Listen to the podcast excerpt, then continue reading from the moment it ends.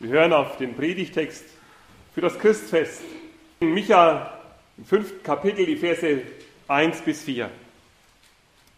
Und du, Bethlehem Ephrata, die du klein bist unter den Städten in Juda, aus dir soll mir der kommen, der in Israel Herr sei, dessen Ausgang von Anfang und von Ewigkeit her gewesen ist. Indes lässt er sie plagen bis auf die Zeit, dass die, welche geboren soll, geboren hat. Da wird dann der Rest seiner Brüder wiederkommen zu den Söhnen Israel. Er aber wird auftreten und weiden in der Kraft des Herrn und in der Macht des Namens des Herrn seines Gottes. Und sie werden sicher wohnen, denn er wird zur selben Zeit herrlich werden, soweit die Welt ist. Und er wird der Friede sein. Herr, wir bitten dich, segne dein Wort an uns. Amen. Liebe Gemeinde, willkommen zur Hirtenweihnacht. Heute feiern wir Hirtenweihnacht. Nicht, weil wir alle Hirten wären. Auch nicht wegen der Hirten, die zur Krippe kommen. Das wäre natürlich unser erster Gedanke gewesen. Die Hirten, die in unseren Liedern als redlich, als still, als fromm und gut besungen werden, fast als wären sie Engel. Nur dann, als der Engel auftaucht, sind sie doch ziemlich erschrocken. Nein, die Hirten waren keine Engel. Aber die Botschaft der Engel hat sie aufgerüttelt und wach gemacht. Sie haben sich aufgemacht nach Bethlehem, um zu sehen, was an der Geschichte dran ist. Dort, in der Krippe damals in Bethlehem, sind sie aber nicht stehen geblieben. In unseren Wohnzimmern, da stehen und knien sie andächtig. Wenn sie nicht gestorben sind, dann stehen sie auch nächstes Jahr wieder vor der Krippe zur Weihnacht. Nein, die Weihnachtsgeschichte erzählt das ein bisschen anders. Die Hirten sind aufgebrochen von der Krippe weg, haben Gott gelobt und den Menschen erzählt, was sie gesehen und erlebt haben. So wie die Frauen, die ersten Zeugen der Auferstehung sind, die das weitergeben, was sie entdecken, das Grab ist leer. Das war damals anstößig und außergewöhnlich, dass es ausgerechnet Frauen gewesen sein sollen. So sind auch die Hirten die ersten Zeugen der Geburt des Herrn und Heilands. Auch das eine anstößige Geschichte. Auch das hat eine tiefe Bedeutung. Aber die liegt nicht in ihnen, wie den Hirten selbst, sondern in etwas anderem. Darum feiern wir ja Hirtenweihnacht. Nicht wegen der Hirten, die das Kind in der Krippe suchten und fanden und die davon weitererzählt haben. Aber warum denn sonst?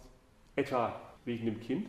Na gut, Später hat dieser Jesus ja von sich gesagt, ich bin der gute Hirte. Was hat das mit Weihnachten zu tun? Micha, er weist uns hin auf das kleine Bethlehem, das man so leicht übersehen könnte. Er weist uns hin und sein Volk damit auf einen wichtigen Ursprung. Denn aus Bethlehem, da kam einer, ein ganz kleiner, der dann ganz groß rauskam einer, von dem mancher in Israel noch heute träumt. David, der große König. Micha sagt, feiert Weihnacht eines Hirten, weil ein Hirte geboren wird. Ja, ihr habt das richtig gehört. Dieses Kind, es ist der geborene Hirte. So wie wir sagen, ach, das ist ein geborener Schauspieler, ja, so, das sieht man dem von vornherein schon an. Das Kind, das neugeborene Kind, es ist der geborene Hirte. Später sagt zu seinen Jüngern, ich bin der gute Hirte. Und ich kenne die meinen und die meinen kennen mich. Kennen Sie das? So eine, einen inneren Zusammenhang? Ein inneres Zusammengerufensein? Ein inneres Wachsein? Wenn der Hirte da ist, dann geht bei manchen Menschen das Herz auf. Dann entsteht so eine innere Verbindung. Ich kenne die meinen und die meinen kennen mich. Das ist er, der geborene Hirte dort in der Krippe. Ein besonderer Hirte ist er, ein außergewöhnlicher, einer wie sonst keiner auf dieser Welt. Darauf weist Micha uns hin. Und wir fragen uns, kann denn die Geburtsgeschichte Jesu, sozusagen seine Anfangsgeschichte, wirklich eine Hirtengeschichte sein? Nun ist ja die Bibel voller Hirtengeschichten. Das fängt schon ganz vorne auf den ersten Seiten an. Da lesen wir, von Abel, der ein Hirte war. Und wir wissen um die Tragik dieser Geschichte, denn Kain sein Bruder hat Abel erschlagen.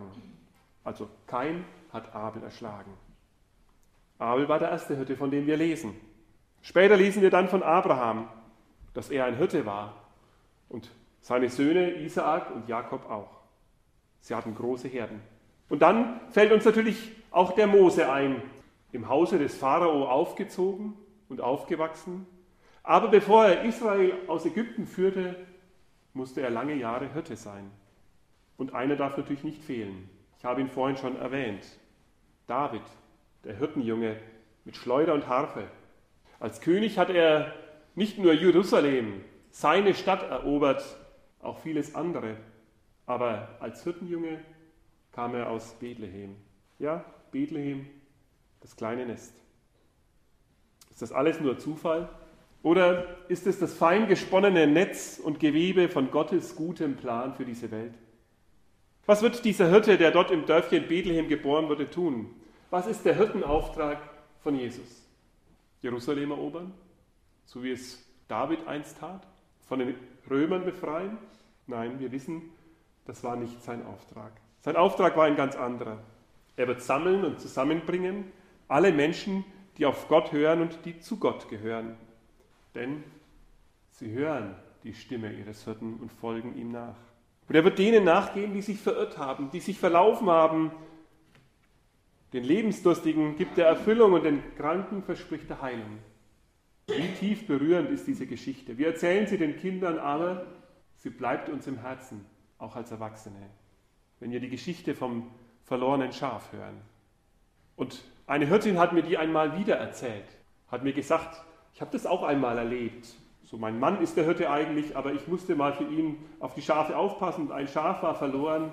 Da bin ich in den Wald gegangen und habe immer nach dem Schaf gerufen. Plötzlich hat das Schaf meine Stimme gehört. Und kläglich hat es gerufen aus einem Dickicht, in dem es festgesteckt ist, und hat geantwortet. Das ist der Hirtenauftrag Jesu. Denen nachzugehen, die sich verlaufen haben, die irgendwo hängen geblieben sind, die seine Stimme hören und ihm nachfolgen wollen. All das tut er nicht mit Zwang, nicht mit Kampf und Streit, nicht mit Krieg und Mord. Sein Hirtenruf heißt, vertraut mir, glaubt mir, ihr sollt nicht Getriebene sein, ihr sollt Nachfolger sein, herausgerufene, berufene und folgt mir, dem Hirten Jesus, der euch vorausgeht. Darum ist heute Hirtenweihnacht, weil dieser Jesus kein Boss ist und kein Manager, kein Herr und König wie die Mächtigen dieser Welt, der über euch von einem Schreibtisch aus wacht. Er stellt euch keinen Plan auf und kein Soll, er geht voran. Er sorgt für euch. Auch wenn ihr nicht über einen kurzen Horizont eures Lebens hinausschauen könnt und denken, er weiß einen Weg für euch. Er weiß euch zu bewahren. Er geht voran. Natürlich, dadurch wird nicht alles leicht und schön, aber er ist da. Der große Hirtenpsalm der Bibel, Psalm 23, auch er geht uns zu Herzen. Auch in ihm hören wir es und beten wir es mit. Dunkle Täler bleiben uns nicht erspart. Gefahren bedrohen uns. Aber da ist ein guter Hirte, das sind schwere Erfahrungen in unserem Leben, Sorgen, Mühen und Nöte. All das wird es geben. Aber er ist da. Er weicht nicht von eurer Seite. Er geht voran und er wird schon in einem Stall geboren. Er geht voran und er wird zum Flüchtlingskind werden. Er geht voran und trotz alledem wird er von einem Frieden reden und nicht von Gewalt und Revolution. Von einem Frieden, den er uns gibt und von Gottes Reich, das jetzt angebrochen ist, das nahe ist. Er geht voran. Als ihm die Massen folgen, geht er voran. Und als sie ihn wieder verlassen, geht er auch voran durch den Tod. Der gute Hirte wird er uns sagen, der gute Hirte lässt sein Leben für die Schafe. Und da spricht er schon lange nicht mehr von den Schafen mit der Wolle dran, sondern dann redet er, das muss uns deutlich sein, von uns, von dir und von mir. So sehr ist dieses Kind in der Krippe ein Hirte, dass es sein Leben für uns gibt, für uns lebt und seinen Tod für uns stirbt. Darüber können wir nur staunen. Und darum feiern wir heute Hirtenweihnacht, weil Jesus unser guter Hirte ist. Micha sagt, er wird euer Friede sein. Mit der Ansage von Gottes Frieden, liebe Gemeinde, beginnt die Weihnacht. Die Engeln künden diesen Frieden. Ehre sei Gott in der Höhe und Friede auf Erden bei den Menschen seines Wohlgefallens. Und am Ende, da wird Jesus ganz am Ende ausrufen, es ist vollbracht. was wir nicht hören in unserer Sprache, in seiner Sprache steckt da ein Wort drin. Jetzt ist Friede. Er wird der Friede sein. Jesaja nennt ihn den Friedefürst. Als Kain den Abel erschlägt, fragt Gott ihn, wo ist dein Bruder Abel? Sein Blut schreit von der Erde zu mir. Und Kain antwortet, ich weiß nicht, wo mein Bruder ist. Sollte ich meines Bruders Hüter sein? Vielleicht haben Sie sich auch schon gefragt, warum Gott diese Frage nicht beantwortet. Ich habe mich das oft gefragt.